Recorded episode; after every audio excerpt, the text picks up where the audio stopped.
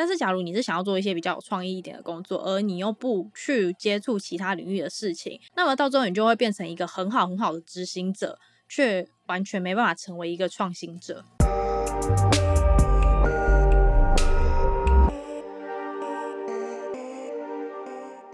现在时间是九月三号下午七点三十三分，您现在收听的是深 V 一口气。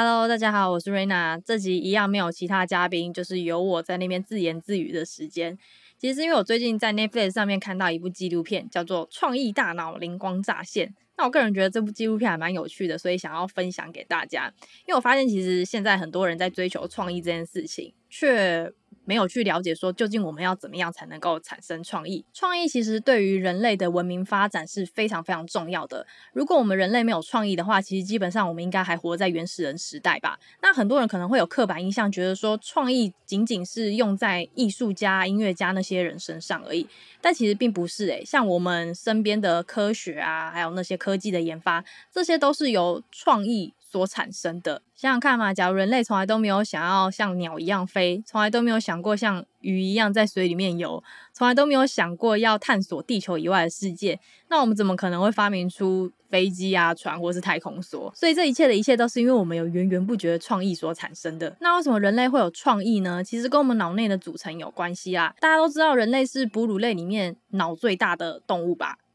就大部分的人都是这样吧，好，少部分的我们就不要提了，好吗？那大家知道那个哺乳类的脑会有一个接收讯息的地方跟一个输出讯息的地方，那这个两者之间，一般的哺乳类来说是比较小的，所以假如啦，一只松鼠它看到眼前有食物，它就会看到食物之后接收到讯息，接着它就会马上反射把它吃掉，哦，因为这个接收跟输出的中间那个。经过的神经元素比较少，所以它就会有直觉性的反应，是直接去做它生理上最需求的行为。但是人类不一样，因为我们的接收讯息跟输出讯息的地方。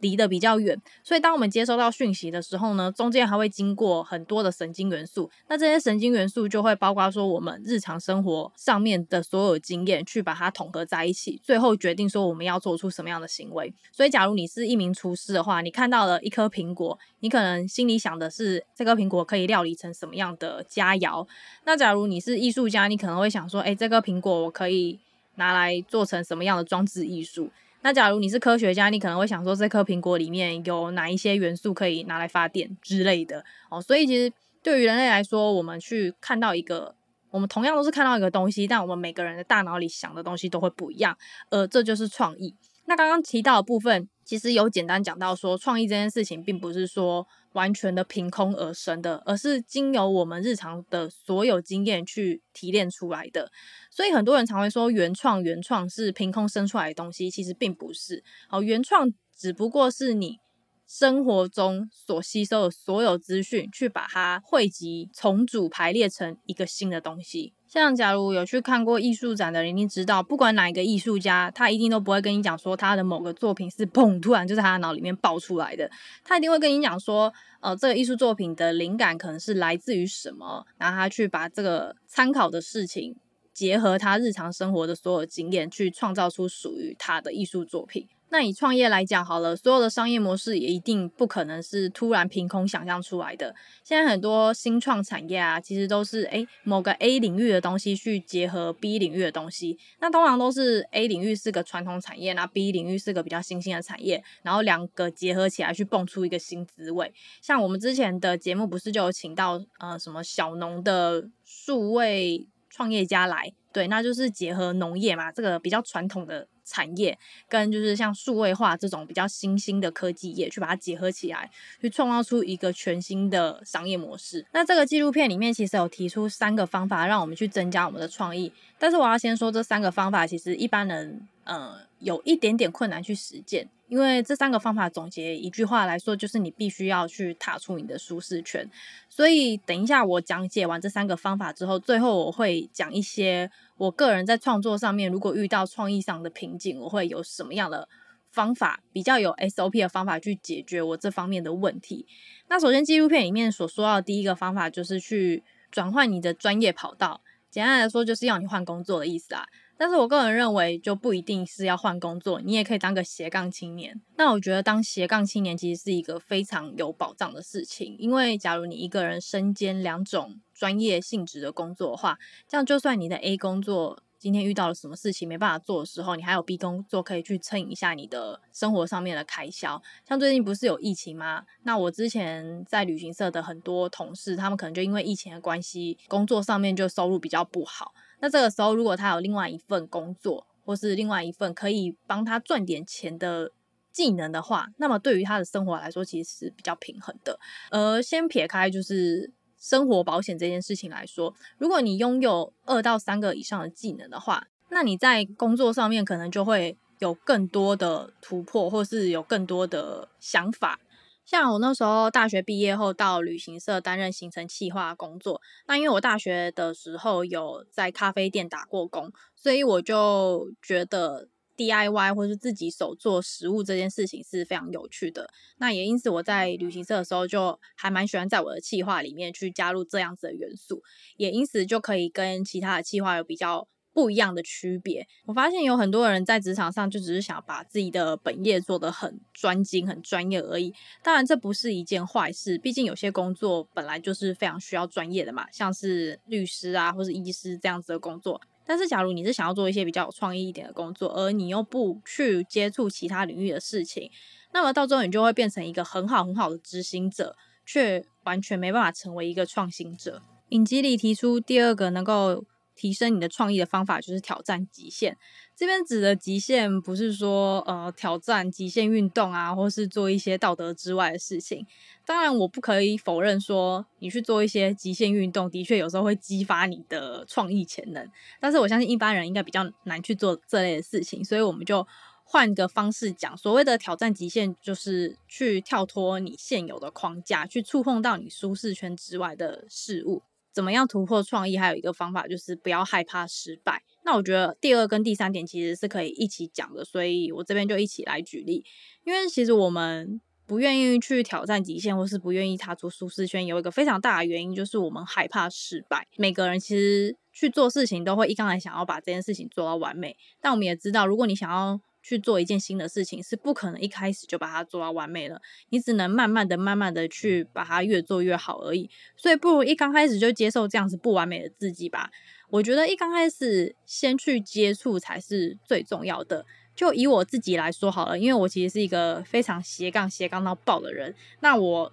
接工作啊，或是我做任何工作的心态，永远都是。啊，先做再说那种，就完全不会先想说，呃，我这个之后可能会怎样怎样怎样，所以我现在必须要有这样这样这样的技能，我才能够胜任这样的工作。没有，就是人家如果问我，我就说，哦，好，就做。我之前大学社团是在玩热音的嘛，就非常喜欢玩乐团，还有就是写歌这类的事情。所以出了社会以后，虽然没有就是做音乐相关的工作，但是一直还保有这个梦想。所以就是在职的时候，就是学了数位音乐相关的专班。那我还记得我们那个专班的老师，他是一个非常有艺术性质，啊，讲好听一点是艺术性质，讲难听一点就是非常跳痛的人。对，他就是那种，诶、我想到什么就要做什么的那种人。那我身为就是班上的算是班长之类的角色，所以老师他想要做什么样的事情，我们就是要配合他。像我们老师那时候给我们的毕业专题是要我们做一张专辑，OK，一张专辑。那我。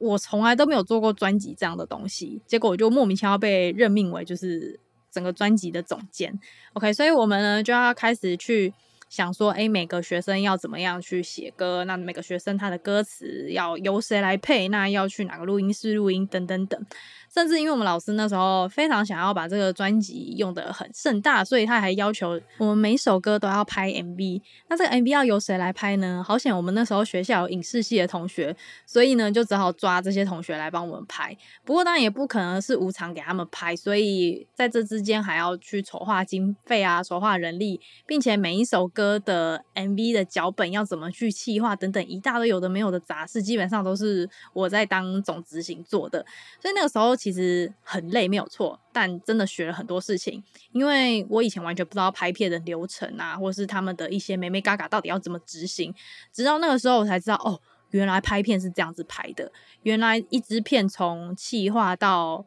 拍摄到剪辑到最后成为一个完整的影片是这样子而来的。那为了能够跟这些学生有讨论，所以我也有自己去学剪片啊，跟拍片的一些相关知识跟技巧。也因为在那个时候学了这些东西，所以当我们团队的人跟我说：“哎，你可不可以帮我们做 YouTube 影片的时候，我才有这样子的能力，能够去。”创造出一个 YouTube 影片，然后包括前期的剪片跟制片啊等等拍摄，全部都是由我来做。其实我不是本科系出身啊，只不过是那时候淌了这个浑水，所以到后面就诶莫名其妙多了一个技能可以来胜任这样子的工作。所以有时候不要觉得说，嗯、做多做一些工作可能很麻烦或者什么的。如果你能在其中学习一些不同的技能，甚至可以在未来去应用的话，其实它是一个不错的经验，也是一个能够去激发你创意的。一个管道，那很多人就会说，你这样子勇往直前，不怕会失败吗？其实我觉得不要害怕失败，你只要就是把自己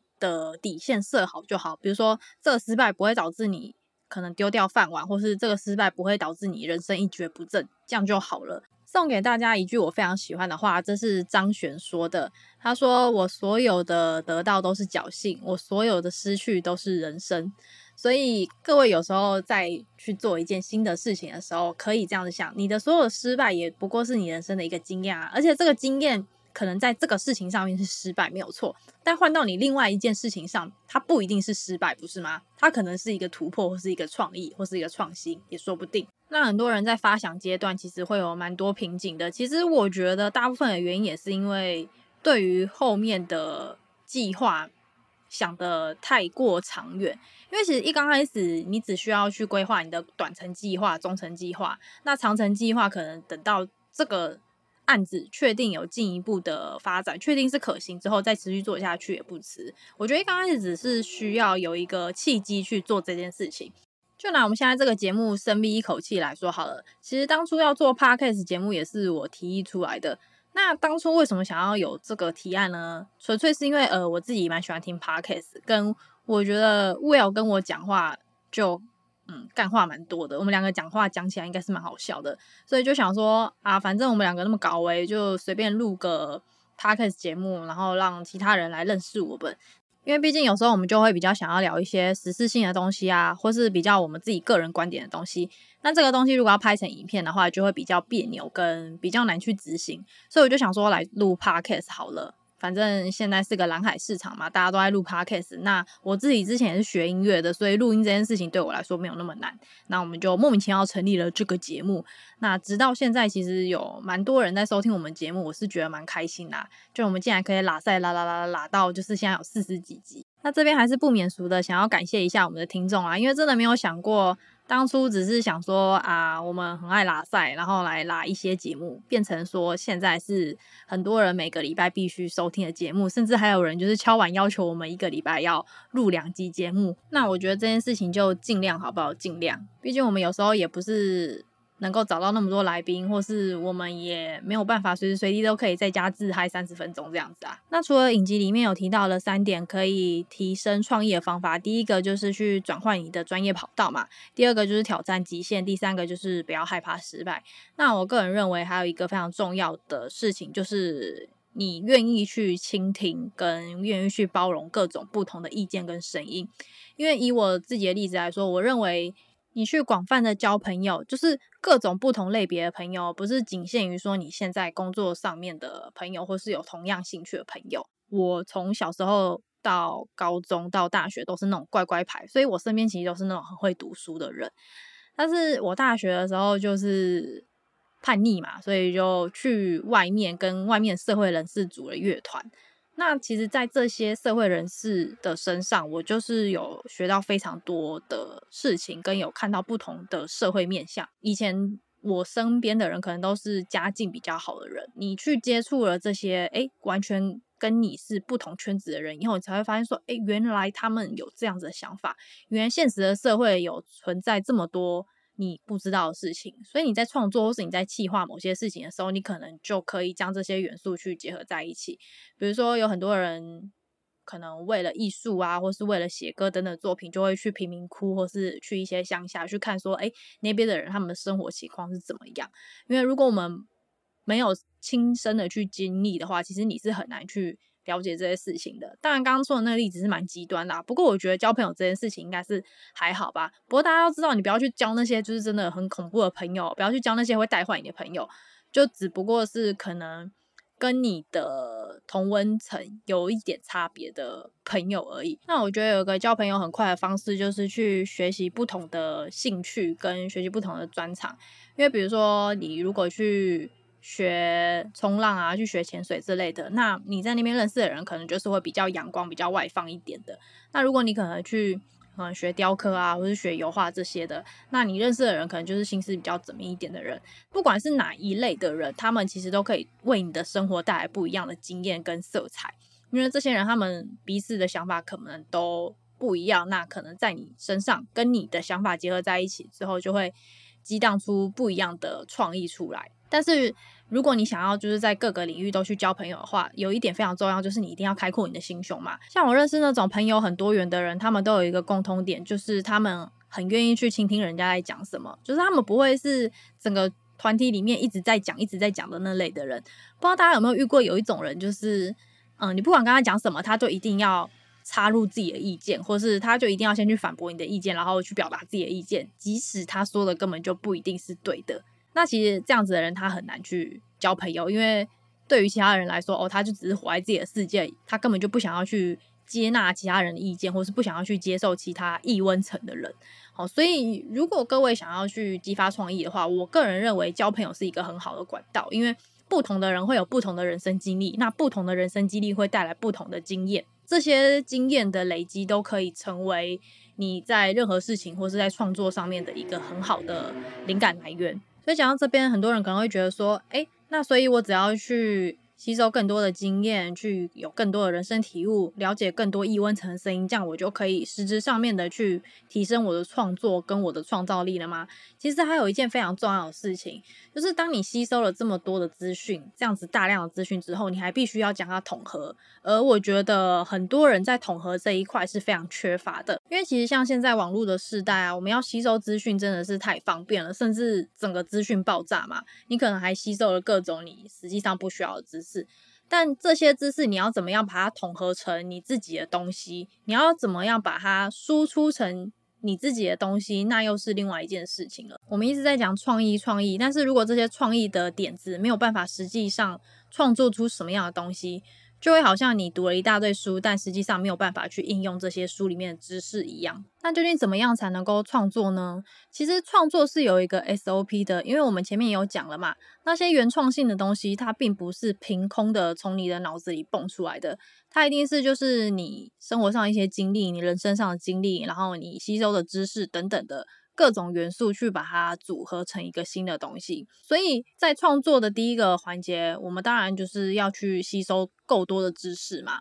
那吸收完这些知识之后，你还必须要去统整它。那统整最快的方法就是把它们全部写下来，或是画下来。那些知识在你的脑子里其实是乱成一片的，你没办法在你的脑子里去排序那些东西啊。你必须一定要把它写下来，你要去把它视觉化之后，你才可以非常有逻辑的去排列这些东西。所以，当你把它写下来，我不管你是要用文章的方式，或是用比如说心智图的方式去具象化它。当你脑子里的这些想法变成是可以视觉化的东西之后，你就会清楚非常多你接下来要怎么做。我自己以前在创作歌曲的时候，一定也是有一个流程图可以去依循的。我不可能就是突然有一天早上起来就嘣，我想到一首歌了。其实很多人会这样子跟你讲，但其实。如果你必须要靠这种方式去创作的话，那你会很痛苦，因为你不知道灵感什么时候才会来嘛。那因为我自己是一个比较效率化的创作者，所以我在创作的时候一定会有一个我既有的 SOP。那首先以我写歌为例好了，我在写一首歌的时候会先去想说，诶，我这首歌是要呈现什么样的曲风？因为曲风一定是一个最大的框架嘛。我会想说，我这首歌是要摇滚乐啊，还是流行音乐啊，还是 jazz 或是 funk 等等的。那想好曲风之后呢，你才能就是接着去想说，诶，这个曲风对应之下有。怎么样的乐段？接着呢，就是去想说这一首歌我想要是快歌还是慢歌，所以你就进而可以去想说，诶，它的拍数是要多少？那想好这些基本的大架构之后呢，接着就是开始想它的主旋律嘛。那其实主旋律这个东西也不可能就是洗澡的时候洗一洗，然后突然整首歌就想好，就很难啦。除非你是真的非常有经验的创作者。那以我自己为例的话，我会把一首歌的主旋律分成三个大部分嘛，就是有主歌、副歌跟可能 C 段这样子。那你一首歌的主旋律如果拆开分成三段去想的话，你的压力就不会这么大嘛。因为毕竟我们人的大脑都基本上都是鳄鱼脑，就是我们很讨厌。很疲惫或是很困难的事情，如果你一开始就把所有的事情都想得很难，不愿意去做的话，那么你就不会有个起头。所以我觉得最好的方法就是先把这件事情想得没那么难，把事情想得简单一点的方法就是分短一点去做。其实有时候在创作的过程，就是把不同的想法一层一层的叠加上去。所以其实我有时候觉得艺术家是逻辑性非常好的人诶，他们并不是完全的天马行空，而是。他们其实很能够去统整所吸收的资讯跟经验，去把它输出成自己的东西。但我觉得创作在最后一个环节还有非常重要，就是要练习。因为不管你有再怎么好的 idea，或是再怎么好的想法，你如果没有把它整合成自己的东西，然后想办法去做出来，那当然执行这件事情一定是需要练习的嘛。就像你就算有再好的。绘图的构想，或是再好的创作的构想，你没有办法用你的手去画出来、去写出来，或是用你的肢体去表达出来的话，最终这个想法就还是只会待在你的脑海里而已，不是吗？所以其实创作这件事情本质上是蛮痛苦的啊，因为就算你了解了这些事情，你吸收了这些资讯，你在你的脑海里统整好了，但实际上你想要把它表达出来，我不管是写或是画等等的，由于你练习不够，你可能所想的东西跟你实际上想要表达出来的东西是有落差的，所以这个时候你。你知道的，就是心情上面就会很糟，而且大家也知道嘛，有时候我们所提出的一些创新的想法，并不一定会受其他人所喜欢，或是被其他人所认可。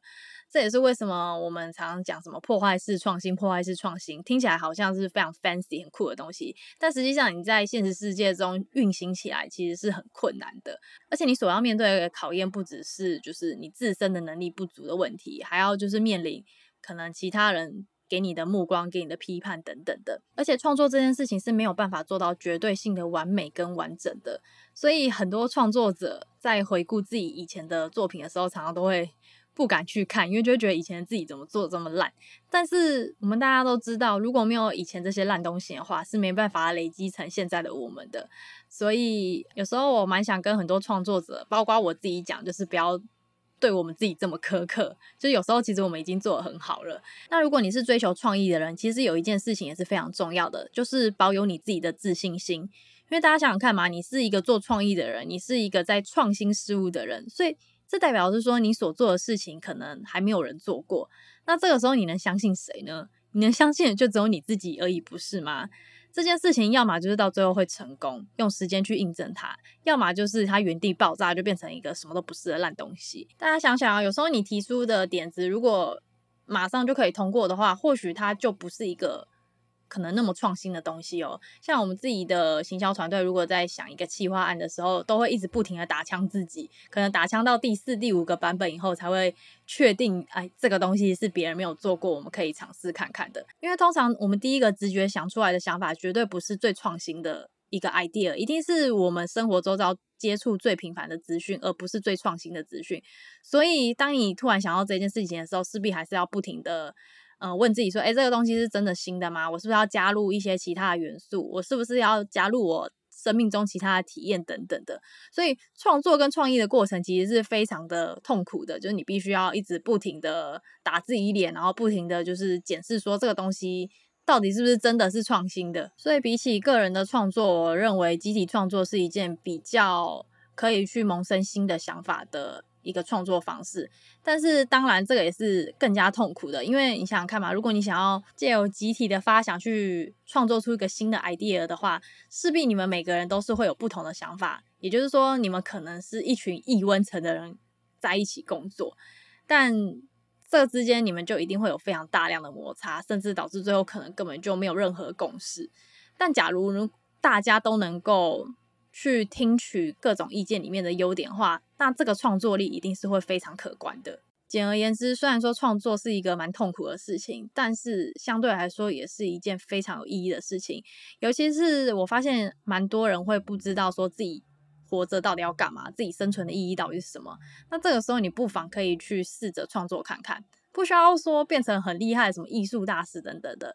就可以先从写日记开始嘛。因为我刚刚前面有讲到啊，你把你自己的想法写下来。光是这个行为就可以统整你脑海里面很多的想法，就可以让你乱糟糟的情绪啊，或是生活有一点可以统整的空间。而且创意跟创作是我们所熟悉的知识，我们所摄取的那些资讯，加上我们人生的经验和经历去。蹦出来的一个新的东西，新的想法，所以每个人的人生经验和体验是不一样的。那么你所创作出来的东西，一定也是独一无二，只属于你的。像我看的纪录片里面就有提到，有学者去监狱里面教这些更生人怎么样写作，然后怎么样去抒发自己的情绪。因为我们人都会有各种经历跟情绪，但往往我们很多时候是不知道该怎么去表达出来的。像一般来说，可能最容易表达的方式就是用讲的嘛。但是有些人不一定很会讲话啊，他不一定就是每个人生来都是演讲家，所以他可以用画的啊，他也可以用可能摄影的方式，甚至他可以用唱的。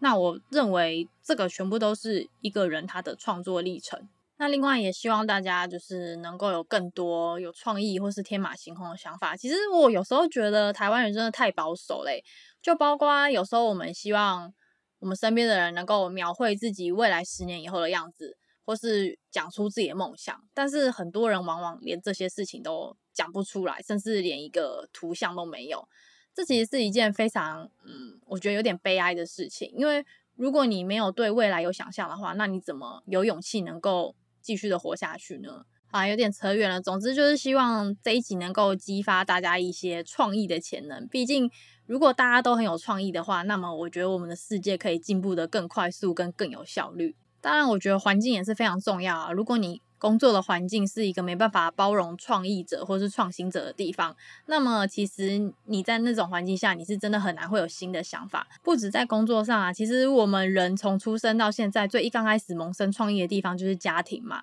但我发现其实蛮多家长都，嗯，有点局限自己小孩的创造力耶。但如果这件事情又要讲的话，可能又要讲一整集，可能还要拉 Will 来讲，因为他有三个小孩。不过一言以蔽之，就是我觉得现在有太多家长过度保护自己的小孩，导致说自己的小孩可能没有空间可以去探索。那这样子对于这小孩未来的创意以及创造力来说，其实是。非常伤的。好，那总结下来，这集的节目讲到了创意的概念，以及要怎么样去提升创意的方法，以及我们在创作的途中可能会遇到哪一些风险以及困难，跟我们要保持着怎么样的心态去面对。那我希望听完这集的朋友，可以对于创意这件事情比较没有那么多恐惧跟距离感，因为我发现有蛮多人会觉得，诶，创意这件事情好像跟自己很远，好像创意是只有脑子特别好，或是可能右脑。特别发达人才会有的，但其实并不是每个人都有属于他自己的创意，只是你有没有去把它提炼出来，跟有没有去试着把它表达出来而已。